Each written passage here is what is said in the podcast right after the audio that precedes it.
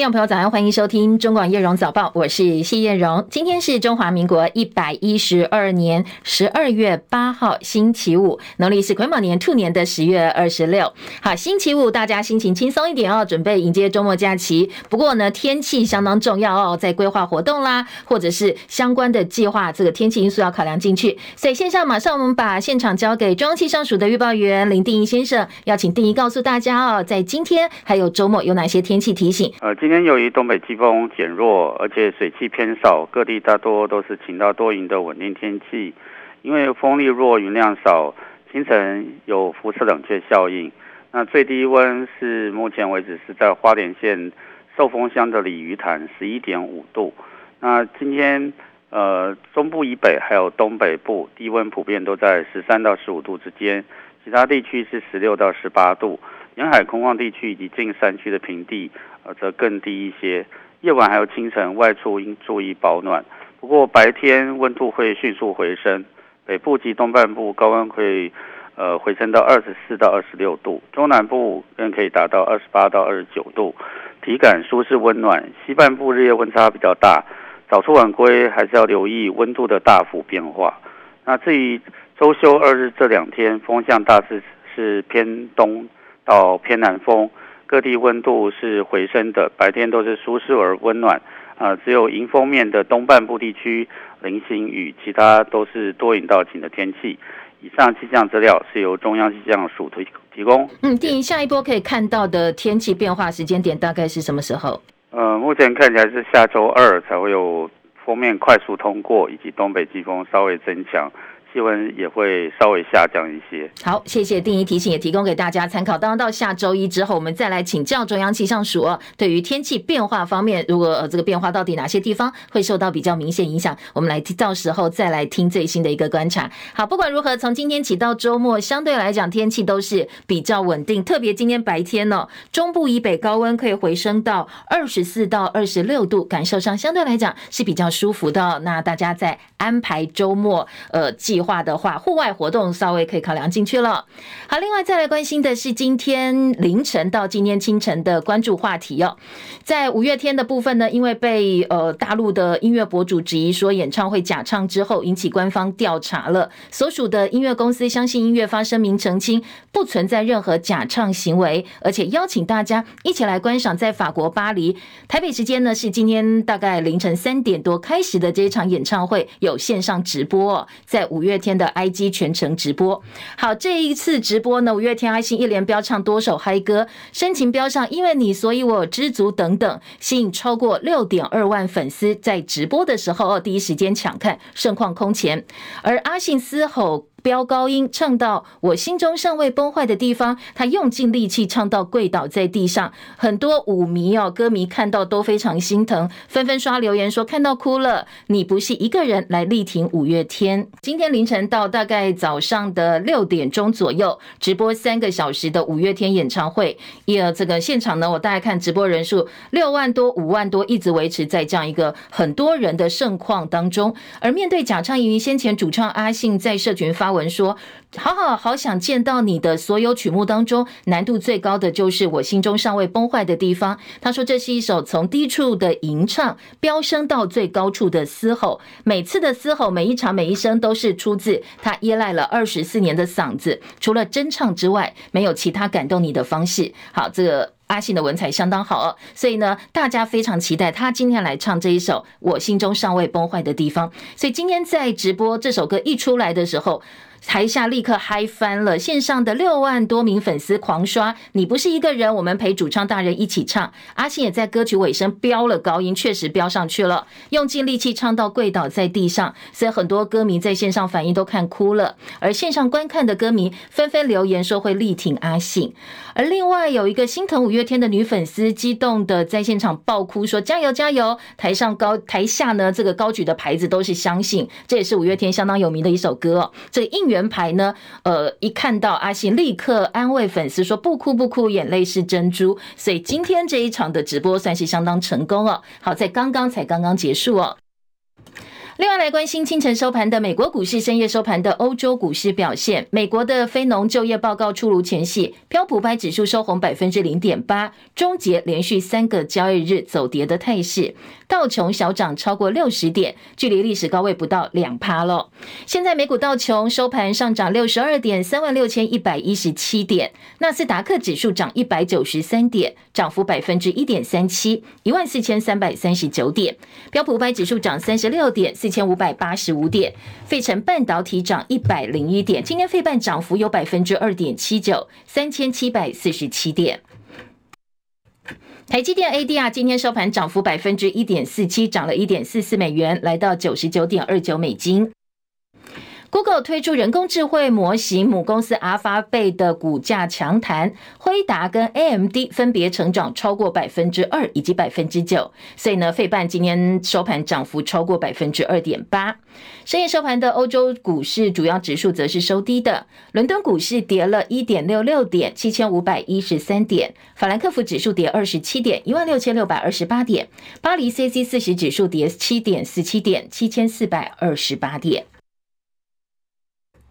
台北股市昨天震荡走低，大盘指数失守一万七千三百点大关，收盘的时候跌八十一点九八点，收在一万七千两百七十八点七四点。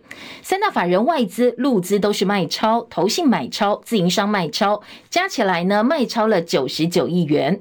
台币昨天则是狭幅震荡，台币兑换美元收盘收在三十一点五二九，兑换一美元小贬了二点四分，汇价连三贬，写下超过一周以来的新低价。昨天台北及元泰外汇的总成交金额只有十三点三五亿美元。车市今年的销售规模上修到四十七点八万台，而房市今年的买卖移转栋数预期跌落到三十万栋大关。另外，IDC 昨天发布半导体跟 ICT 的产业展望，估计明年半导体销售成长百分之二十，而台湾的人工智慧平台市场规模可能会成长百分之二十五点四。其他财经市场关注的重点，我们快速来扫描一下哦。包括台积电砸了四百亿美金到大陆设厂，到美国设厂哦，预计生产四奈米跟三奈米晶片，但是还没有量产，当地工人的反弹声浪不断。台积电跟亚利桑那州的建筑业委员会经过几个月协商之后，好，合作协议达成了。台积电跟工会会合作开发人员培训计划，还有相关课程。但是呢，在协议也特别注明，在某些情况之下。台积电可以雇有具有特殊经验的外国施工人员。国际信评机构穆迪把中国的主权、信用平等展望从稳定下调到负面，大陆官方连日驳斥。相较穆迪呢，惠誉跟标普全球并没有调整对中国大陆的信评。中资信评机构特别强调稳定。最近有多家国际的投资银行跟分析机构陆陆续续提出明年中国的经济成长率预测，不过呢，普遍都低于百分之五。各国央行的动作部分，日本央行似乎正在为结束长期实施的负利率政策做准备。日本央行的副行长冰见野良三以及行长植田和男分别在这个星期三、星期四哦，都谈到了结束负利率的可能性。所以日元昨天出现一年以来最大的单日涨幅。能源价格，国际油价跌到六个月来新低，最主要是投资人担心美国跟中国大陆能源需求疲软，同时呢，美国的产量却还维持在高档。纽约商品交易所西德州中级原油一月交割价下跌四美分，每桶六十九点三四美金；伦敦北海布伦特原油二月交割价下跌二十五美分，每桶七十四点零五美元。而路透分析现在的油价，说两项基准呢都是六月以来的最低价格了。嗯，共机又来了。国防部表示，从昨天晚上大概七点半开始，陆陆续续侦获中共苏凯三十、歼十、歼十一、轰六、运八、运九，还有空警五百等等各型机出海与活动，其中有十三架次逾越中线以及它的延伸线，进入台湾的北中还有西南区呃地区，配合共建执行联合战备警巡。当然，我们的国军是全程监控哦，同时做了适切的应处。美国国会参众两院经过协商达成协议，提出了二零二四财政年度国防授权法，预算达到八千七百六十八亿美金。这个法案当中要求美国的五角大厦帮台湾制定全面的培训建设计划。戚海伦的报道。美国参众两院的军委会公布协商版二零二四财政年度国防授权法案内容。根据参院军委会公布的版本，部分条款关于台湾，国会要求美国国防部长征求国务卿同意，并且和台湾相关官员协商之后，为台湾的军队制定全面培训、咨询和制度性能力建设计划。这项计划包括鼓励美台军队资讯共享、加强互通性以及加强文官对军队的控制等等。此外，法案也要求美国国防部长每半年向国会递交报告，说明中共在台湾、东南亚、南海等地的军事发展，并且要求在法案生效一百八十天内向国会递交对台湾持续军事封锁的风险以及影响的全面分析报告，评估中共对台实施持续军事封锁的方式。法案要求美国国防部长在国务卿同意下，寻求与台湾适当官员接触，扩大美台军事网络安全合作。二零二四财政年度国防授权法案预计在参众两院院会表决通过之后，送交美国总统拜登签署生效。记者戚海伦报道。好，但是因为不满要求的移民改革没有被纳进去，美国国会的参议院共和党议员阻挠白宫要求总金额大概一千零六十亿美金，换算台币三点三兆元，受惠对象也包括台湾的紧急拨款计划。而美国总统拜登对共和党人的举措感到相当震惊，说这样一个阻挠行动非常危险。不过也暗示将针对呃共和党要求的边境政策让步。美国共和党参议员挡下了援助，包括乌克兰、以色列还有台湾，这加起来一千零六十亿美金的包裹法案，所以国会在今年底前恐怕不会再增加援助乌克兰的资金了。这也标志拜登的一大挫败。俄罗斯总统普亭旋风式访问阿拉伯联合大公国，还有沙地阿拉伯一天的时间，联合声明呼吁石油减产。而普普亭很快的就回到莫斯科，要跟伊朗总统举行会谈。现在俄罗斯敲定明年的三月十七号要举行总统大选，所以普亭下周会开年终记者会。那到时候他可能大家研判了哦，可能会在这样一个场合宣布参选。而七大工业国集团 G7 领袖线上会议邀请乌克兰总统泽伦斯基与会，G7 重申对乌克兰争取主权独立还有领土完整的坚定承诺，永远不会动摇，而且也承诺会继续限制物品输到俄罗斯去。而针对中国等威权体制国家的海外镇压活动，美国联邦参议院外交委员会主席卡丁说。全世界最复杂的跨境镇压活动就是来自中国，而这类行动对散居或流亡海外的群体会形成所谓不寒而栗的晋升效应。他说，所以接下来美国会提出一项跟处理跨国镇压行动有关的新立法。美国特别强调，这位呃外交委员会主席特别强调说，他们不会容忍在美国人的土地上进行任何的跨国镇压行动。二零一九年轰动一时，日本京都动画金阿尼纵火案造成了工作室的三十六人死亡，三十二人受伤。嫌犯青叶真司九月初第一次开庭的时候就认罪，不过呢，整个官司讨论的重点是他到底有没有行为能力哦，就是在他犯案当下。检方认为嫌犯有妄想型的人格障碍，但是在犯案的时候并没有受到影响，所以呢，昨天对他求处死刑。而他的辩辩护律师特别强调说，他在案发当时是没有办法区分妄想跟现实，所以才会犯案。不过显然哦，在呃检方的整个侦办行动结束之后，检方认为说这样说法是呃狡辩之词哦，认为他在犯案当时其实并没有受到他的妄想症影响。继续焦点转回国内总统大选，明年的一月十三号就要投票了。陆委会昨天说到目前为止没有接到任何中国大陆官选团到台湾来提出的申请。好，这是过去从来没有的现象。根据了解，最主要原因就是中共官方拒绝放行。所以陆委会副主委兼发言人詹志宏昨天说。大陆禁止陆生到台湾来读书，不开放观光团，还有自由行的旅客到台湾来，而且马上要举行的台湾总统大选也禁止学者组团到台湾来观选。他说呢，过去从来没有过这种单向式的交流，并不是好现象。好，再来关心的是体育话题。好，政治焦点，因为我们等一下有一段广告哦，所以我们在广告之后回来再来听这一大段的政治焦点。先关心亚洲棒球锦标赛超级循环赛回到台北大巨蛋了。今天晚间六点半，中华队要迎战日本队，好，非常精彩的中日大战。日本推出加阳宗一郎先发，要对抗中华队，我们的土师曾仁和。中华队在预赛三场比赛，预赛三场比赛。已经呃，这个是全胜哦，加上过去打败过韩国队，那对菲律宾更没有问题了。所以关键就是今天晚间这场比赛，只要能够赢日本队，几乎就是晋级冠军赛。那当然，这场比赛呢，我们也是吸引了满场的球迷，大家一起来帮中华队加油。好，时间七点十七分，我们要先进广告哦。在广告之后回到现场，还有更多的新闻等大家。我们来关心总统大选，昨天蓝绿白分别有哪些的发言？国民党正副总统参选人侯友谊跟赵少康，以及党主席朱立伦，昨天联袂拜访前立法院长王金平。好，大家会谈超过一个小时之后呢，王金平答应出任侯康配的全国后援会总会长。他盛赞侯康配是目前能够完成政党轮替最佳组合。对于红海创办人郭台铭放弃参选总统之后，他的动向备受关注。王金平也说会尽最大努力邀请郭台铭协助。好，在最先喊出叫郭台铭回家的，其实是侯友谊的副手赵少康。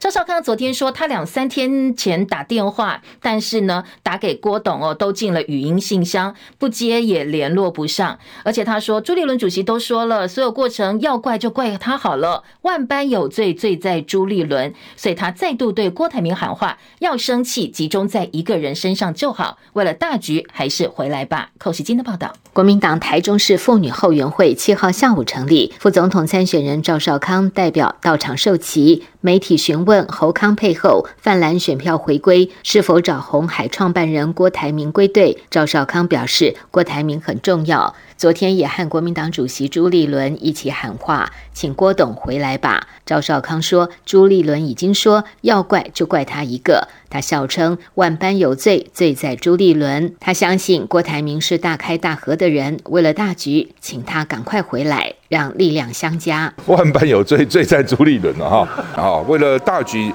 哦，这个还是赶快回来了。媒体追问是否已经联络上郭台铭，赵少康透露，最近每两三天就打电话，都进语音信箱。听说他刚出国回来，会继续努力联络。中广记者寇世京在台中市报道。好，赵少康喊话郭董回来吧。那党主席朱立伦也说要怪就怪我好了。对此呢，郭办发言人黄世修。反问朱立伦的怪是要责怪什么呢？是间接承认自己做错事情了吗？好，这对于接下来呢，到底会不会帮国民党的立委参选人站台？黄世修说，现在还没有考虑，现在就是想政策。而郭办发言人陈佳仪则说，郭台铭从来没有排斥过任何事情，支持有很多方式。回归主流民意，只要认同中华民国派都会支持。说现在已经有呃十多位蓝营的小鸡在接洽郭台铭站台了。朱立伦说，过程当中如果过去有任何不满，就怪朱立伦多帮忙侯友宜跟赵少康。但是黄世修反问说，所以朱立伦是觉得自己哪里做错事吗？如果所谓的不满指的是初选，那请朱立伦把话讲清楚哦，他要怎么样负起责任？民众党总统参选人柯文哲上网络节目接受大学生提问，被问到蓝绿各自归队，他的民调下滑的问题。好，他说呢，民调是浮动的，而且要抛开传统组织动员的思维，只要把选举打成公民活动，就能够胜选。他相信民众党会拼到九局下半，而且逆转胜。其实民调在过去半年，它都在飘动，你不要以为赖清德有掉到三十以下。嗯。啊，然后哎，我长呃有差不多四五个五个月的时间是赢侯友宜，所以这比方说都在动态。所以这样呢，如果纯粹从选举的结果来讲啊，我们还是要保持一种打棒球的精神，就是说哎，还是有第九局下半逆转胜的，所以不要太太早。而且我看过目前的数据了，目前的数据就是说，不是那种说啊一点五赢哎，他还保持在这不小心就会翻盘的局面。那我也知道台湾人的潜内心潜意识，你知道？还是喜欢看那一种奇迹。好，选战逼近，各种的贿选手段频传。国民党立委参选人徐巧芯在脸书怒指说，民进党总统参选人赖清德发放价值一百块钱的免费便当。好，他已经跟法务部提出检举了。而民进党大选律师团成员律师黄定颖说，炒米粉、贡丸汤跟便当这些便餐，法务部有清楚函释，不算在贿选的样态里。好，最主要是因为徐巧芯先前发二十块钱的寿面，结果呢，没想到当地辖区的里长因此被剪掉传唤，所以徐巧芯很生气，在脸书发文说：“哎，赖清德先前在竹东造势的便当一百块钱了，结果呢，我二十块钱的寿面就被呃这个检举，而且里长还被约谈了。他说不要告诉我数学，呃，民进党来看是二十大于一百。好，但是在呃绿营的律师看法当中。”说其实哦，法务部有函释，就是关于便当这些便餐不算贿选的样态，而在现场发便当跟竞选总部没有关系，就算是民众热心发便当，法务部也已经清楚说便当不算，所以民进党觉得，哎，这一百块钱的便当不算贿选。教育部一零八课纲大量删掉文言文，最近网络上流传两段批判一零八课纲去中国化的五分钟影片，而且引起了非常多的好评哦，点阅率直线上升。这是北一女国文老师欧桂芝她的慷慨陈词，她痛批文言文不但能提升语文能力，而且里头是有高含高度的生命哲学。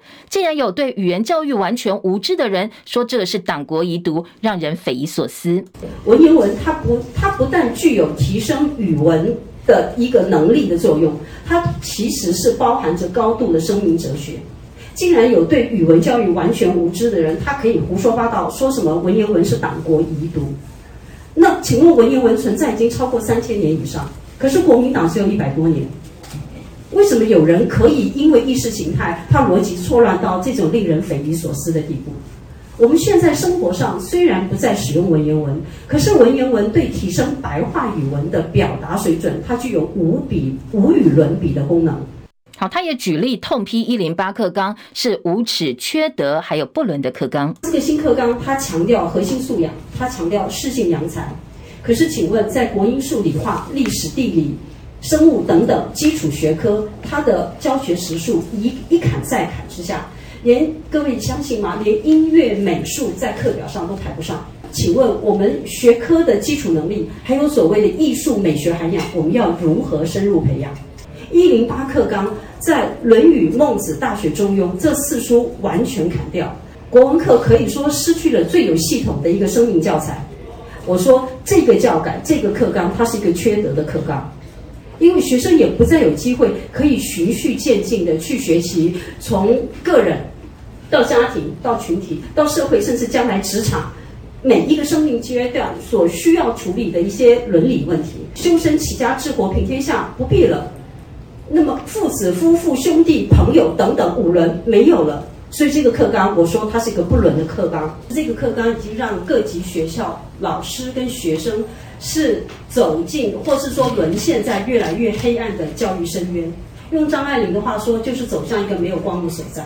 因为老师们再也享受不到尊师重道的这个校园伦理，而我们的孩子更惨的是，他们失去了扎实的基础教育，更可悲的是，他们失去了合宜的生活教育。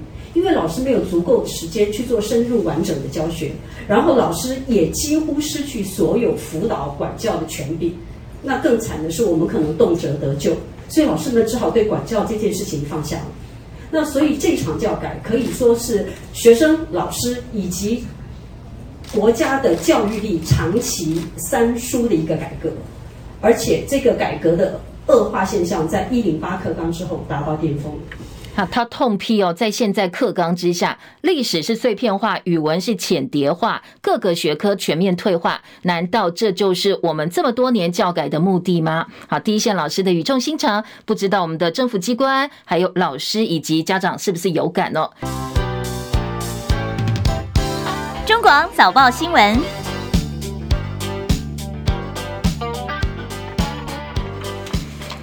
早报头版新闻重点，头版头条各个报纸的呃这个取材还是不太一样哦，切入角度不太一样，所以我们直接来听哦，各个报纸在头版跟内页有哪些新闻焦点？先从头版听起。头版头条以及头版的这个其他新闻重点，我们快速来扫描一下。今天《中国时报》头版头条：国民党本土派集结，民进党见缝插针。王金平担任后援会总会长，力挺侯康沛；而绿营呢，重提马王政争。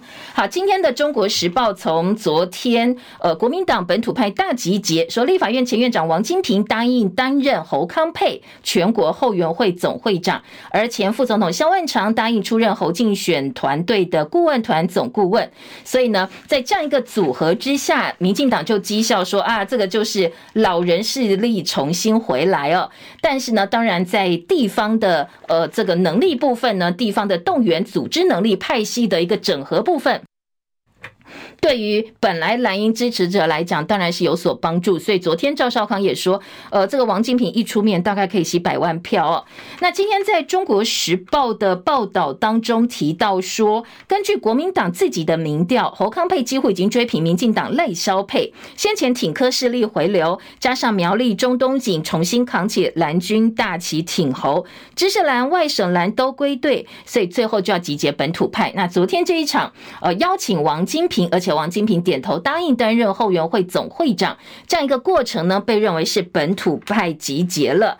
好，前秘书长李乾隆担任后援会的执行长。好，党内人士说，侯友谊出身嘉义，跟赵少康搭档，赵少康帮侯接上深蓝跟知识蓝这条腿，强化空战话题。王金平有陆战组织的本土派大腿，所以十二月底前，北中南三个后援会活动，估计会举办一场有五万人的超大型造势活动，希望全力冲刺选情。好，马王政争，昨天王金平很平静，他说：“我跟马英九已经没有芥蒂了，他不在意这些事情，一切过了。”就好，还是追求美好的未来才是更重要。这是今天《中国时报》头版头条的内容。另外，头版下半版面，《中国时报》这一则新闻呢，《自由时报》也放在头版的二题，头版中间版面哦。《中国时报》标题说，G7 高峰会声明关切台海以及南海和平。转向说要跟大陆建立建设性而且稳定的关系。这则新闻，《自由时报》头版中间版面的标题则是：G7 领袖说台海必须要和平稳定，强烈片面反对呃反对片面改变现状的企图。好，这两个报纸这一则新闻都做了显著的版面报道。另外，中时头版下半版面还有向心共谍案获得不起诉，跨海告王立强，北检分他自案侦办，但是呢，他已经离开台湾了嘛？哦，恐怕很难再传唤。好，这一则新闻是中时头版下半版面，联合报把它放到了头版的头条来做报道哦。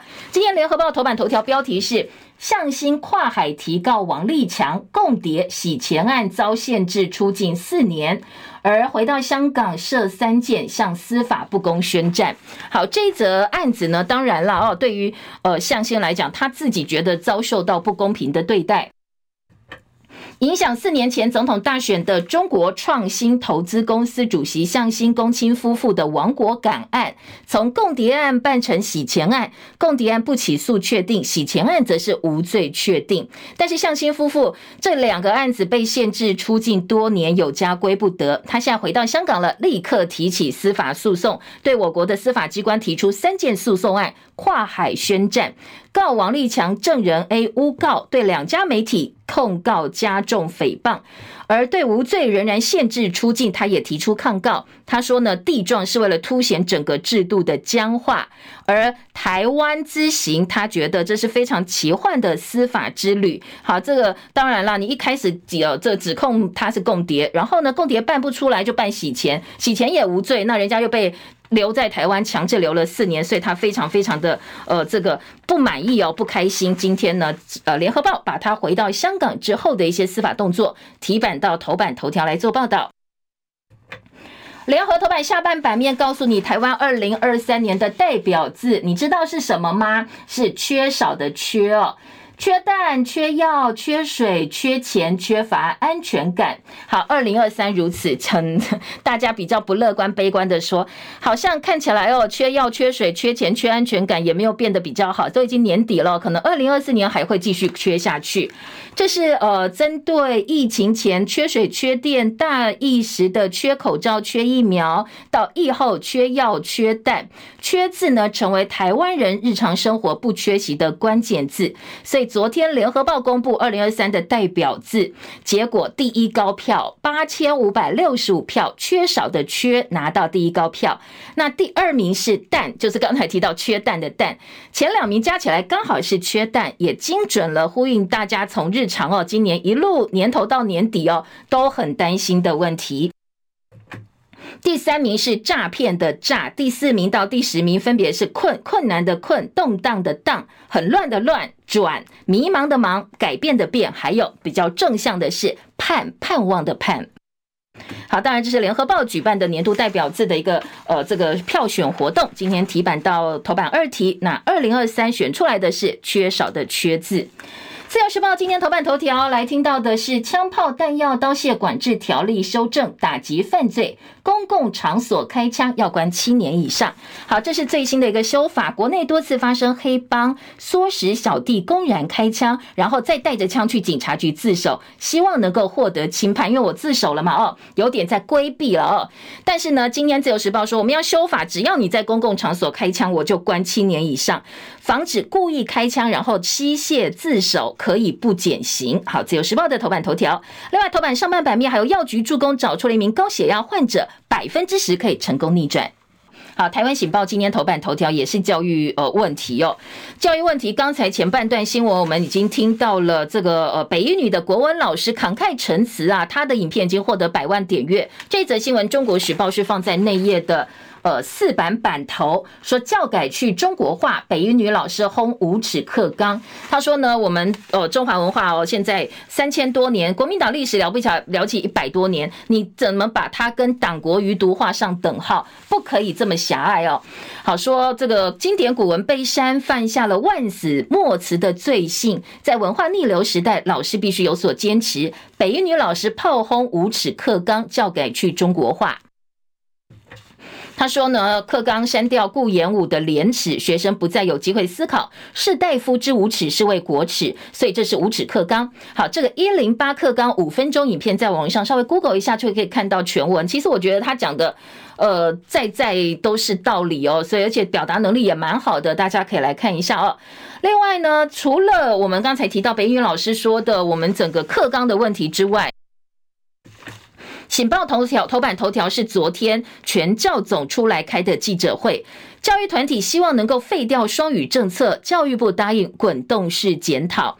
好，这是全教总的理事长侯俊良，他痛批双语政策造成老师学生负担，希望能够废除，重新检讨我们的语言教育。教育界是怨声载道，说现在教育只重双语，忽略真正的学习。只要老师能讲英文，什么课都给他教。反观呢，在个别科目，他可能学有专精，但是他没有英文能力授课，所以这个部分呢，就他的能力就。没有办法完全发挥了。那在学生受教端，我根本平常你用中文告诉我，我都不一定能吸收哦。你现在通通用英文教学，你教小朋友干嘛？鸭子听雷哦。所以今天在台湾醒报头版头条说，现在师资聘用只重英语，忽略学科。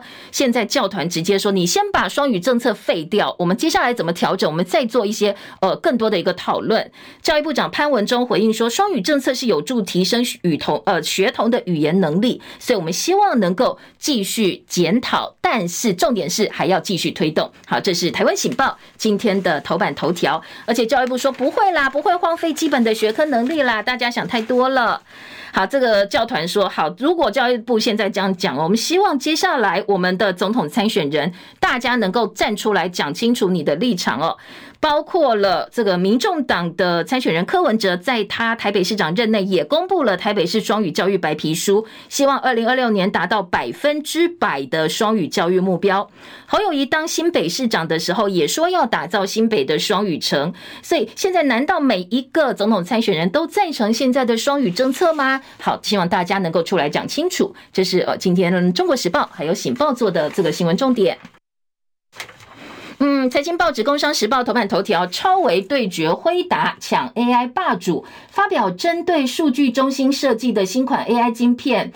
M 三百系列，MI 三百系列，那 Mail 那个 Meta 跟微软都表示会采用。好，这是《工商时报》头版头条。针对 AMD 超微发表的新款 AI 晶片，现在辉达呃跟这个超微的对决，微烟硝味相当浓厚。Meta 跟微软都说他们会用超微的晶片来替代价格相对比较贵的辉达晶片，而经济日报则用超微的说法一样放在头版头条。out 超维说 AI 将会爆炸性成长，这是呃超维的执行长苏姿峰他预测，资料中心加速器市场规模会冲十二点八兆。台积魏哲嘉喊，明年可能是 AI 充满希望的一年。好，针对 AI 后市哦，大家还是非常看好。超维说 AI 是五十年来单一最具转变性的技术。那在台积电部分则认为 AI 的需求在未来两年会大增三倍，所以相对来讲，你看看明年就充满机会了。另外，财经报纸《经济日报》的头版下半版面还有日元一度升破一百四十五大关，日银释出政策讯号转向，市场押注可能最快这个月就会取消负利率了。好，日元昨天应声走高，一度升破一百四十五兑换一美元，涨幅超过百分之一点八，这是今年以来一月到现在最大的单日涨幅了。边栏重点，《经济日报》说，油价重挫，一度失守七十块美金。大陆的外汇存底终结连三跌，前朝回台湾，就资金回台湾，上市柜大陆收益返乡。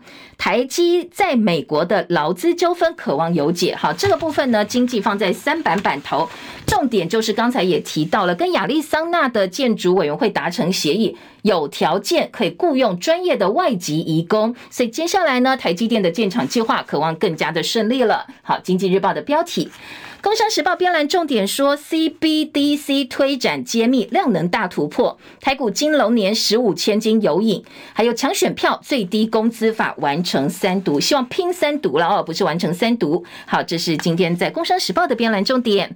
再回头来听听看，今天啊，综合性报纸当然版面最大的选举新闻，还是要提供给大家哦。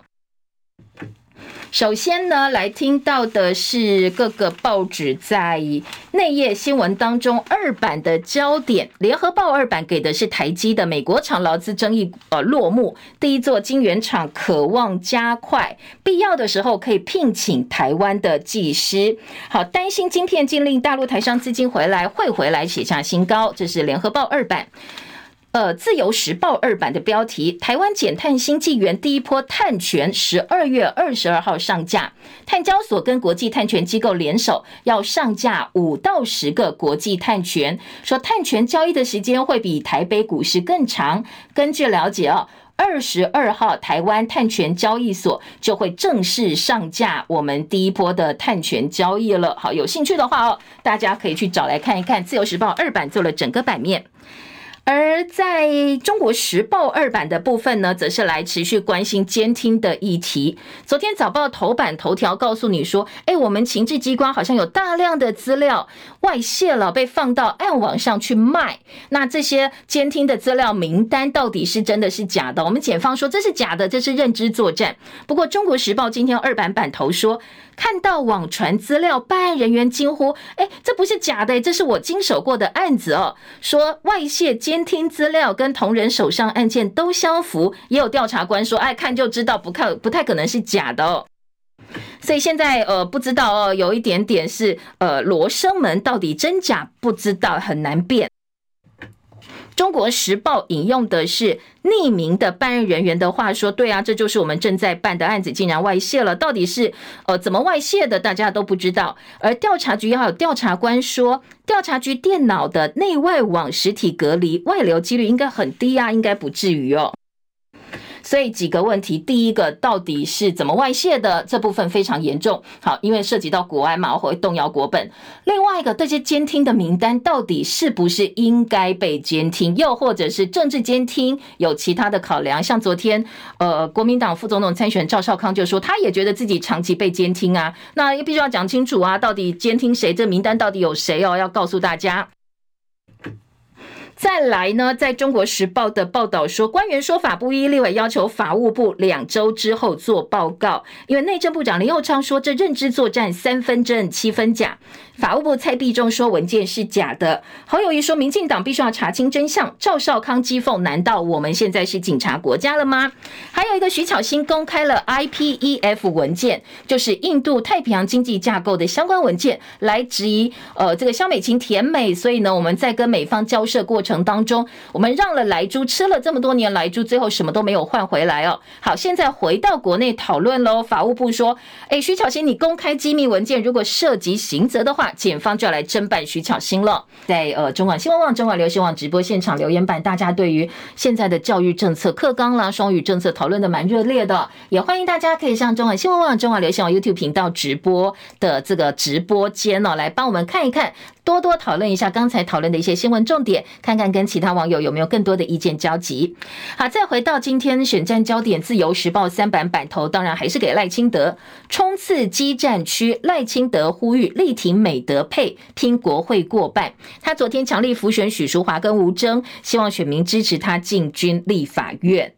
谈到两岸外交官，肖美琴说：“中国战狼路线给了台湾空间。”他说呢，当然台湾外交官有总统的信任，民主官皇有民主的环境可以自由发挥，不必什么事都回来请示。加上共产党的外交官，就算他有才华或对世界局势有掌握，因为一直走的都是战狼路线，没有办法灵活的运用国力，所以反而给了台湾在外交上的一些空间。他说，强化自己的实力，才能够让中共犯。台永远没有把握。好，这是自由时报关于赖清德跟肖美琴昨天部分的行程。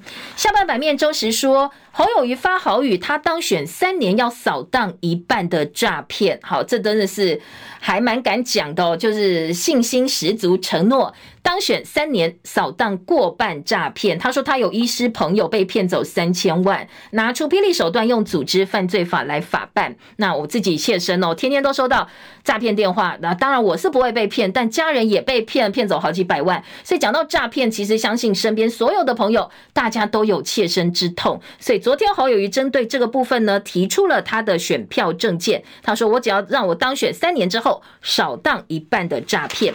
再来在，呃今天的联合报四版说，王金平接侯康后援会总会长喊团结郭台铭，而郭办说已经有蓝营小姐来找我们站台，但是去不去？哎，这部分呢还没有真正把话讲开。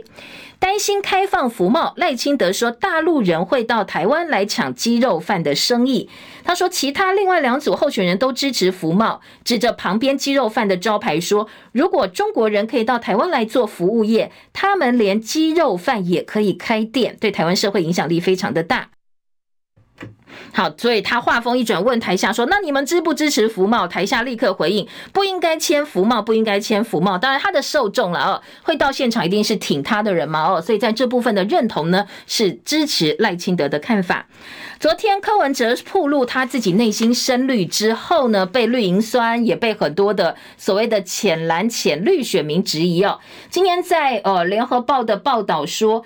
柯文哲呢，自称本土本职深绿，如果当选总统，外交政策会依循蔡英文总统路线，但是两岸关系上会比较和善。他还说，其实哦，嗯，蔡总统在民进党台独党纲包袱之下能撑到这边很 OK。我又不是民进党，我没有台独党纲的包袱，所以我可以更加的灵活。他说，其实接下来哦，跟对岸的谈判，基本中心思想不变，差就差在你要怎么样的做法。他觉得他自己是比较柔和、比较软性、比较灵活的。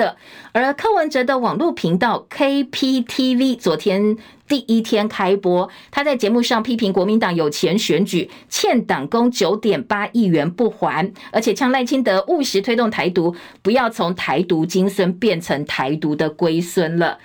意识形态办案遭反扑啊！这个是呃，这个联合报针对他们头版头条的一则特稿，就是向心案了，说你都用。呃，这个意识形态当脑子哦，其实你没有任何的真正中立思考的空间。你看，像新爱踩到铁，踢到铁板了吧？好，黄国昌说赖清德老家的建筑物欠税没申报。黄黄国昌拿出空照图提出质疑，但是赖清德说这是片面资讯，不公平，也不是全面的。中国时报三版呢，则是把标题给柯文哲，说他的外交路线要走小英路线，被绿营酸你就是廉价的冒牌货。好说，呃，这个你呢，当然想要学绿营哦，认为蔡英文总统路线是正确的，那你就去支持正版赖清德，我干嘛去买冒牌的柯文哲呢？侯友谊看法跟柯文哲不一样哦。侯友谊说：“你看看蔡英文的外交，七年断交九个国家，你还要走他的外交路线吗？他的外交是完全失败的。”好，另外呢，呃，安哲秀现象今天在中国时报特稿说，寄望安哲秀现象不如开拓新的票源。最近蓝营哦有喊出安哲秀现象，南韩大选就是说呢，你如果萨卡都第三名呢，在最后一刻出来联合呼吁说把票投给第二名，就可以扳倒第一名，就可以政党轮替了。不当然，台湾的法规规定可能不能这么做，你可以技术性的做，不能明面上的做。今天中国时报记者李奇瑞特稿说，其实哦，与其呢你把希望放在过去跟你信用不是很好的对手身上，不如自立自强，想办法开拓新票源。特别是年轻人，还有中间选票。好，再来听今天在啊内页新闻、政治新闻版面呢，《自由时报》四版还有马文君的木屋违建处分，国产署说可以收回租地，如果没有办法补照，就要全都拆掉，按照规定终止契约了。《旺报》头版头条：时隔六年，习近平十二月十二号到十三号要访问越南，拜登九月才刚刚去，大陆就马上跟着去说拉拢越南，将探讨提升中越关系的新定位，同时呢聚焦政治安全还有海上问题。好，这是《旺报》的头版头条。而《自由时报》的政治新闻版五版版头，立法院修法初审，不管船只设备到底是不是犯罪行为人的，中国船一旦越界抽沙，一律没收，通通没收。好，这个是初审过关了。嗯，内页新闻，《自由时报》今天的十一版，各个报纸也都有点到哦，说现在中国大陆呼吸道传染病的疫情快速升温，所以很多防热解镇痛药被搜购买不到。那我们现在有部分的基层药师说，哎，最近好像有比较多人来买大批的药，有些人说他是要出国了哦，所以预先做准备。不过也有人说，啊，因为我亲戚朋友在中国大陆有这个需求，所以我们买来呢，还问药师我要怎么寄药。所以现在我们也开始紧急的有一点这个嗯紧张了，很担心到时候如果国内有疫情，我们的药也用不用不到，或者是买不到。今天的自由时报说，防止抢药送中，药师公会开始启动监测，药局密切关注。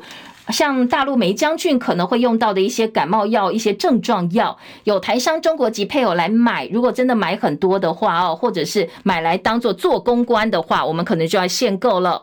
台湾感冒药一盒一百块，到中国已经可以卖到五百块，那这个东西呢，价差五倍，所以部分人甚至去赚价差。好，这部分要开始来管制了，必要的时候会加以限购。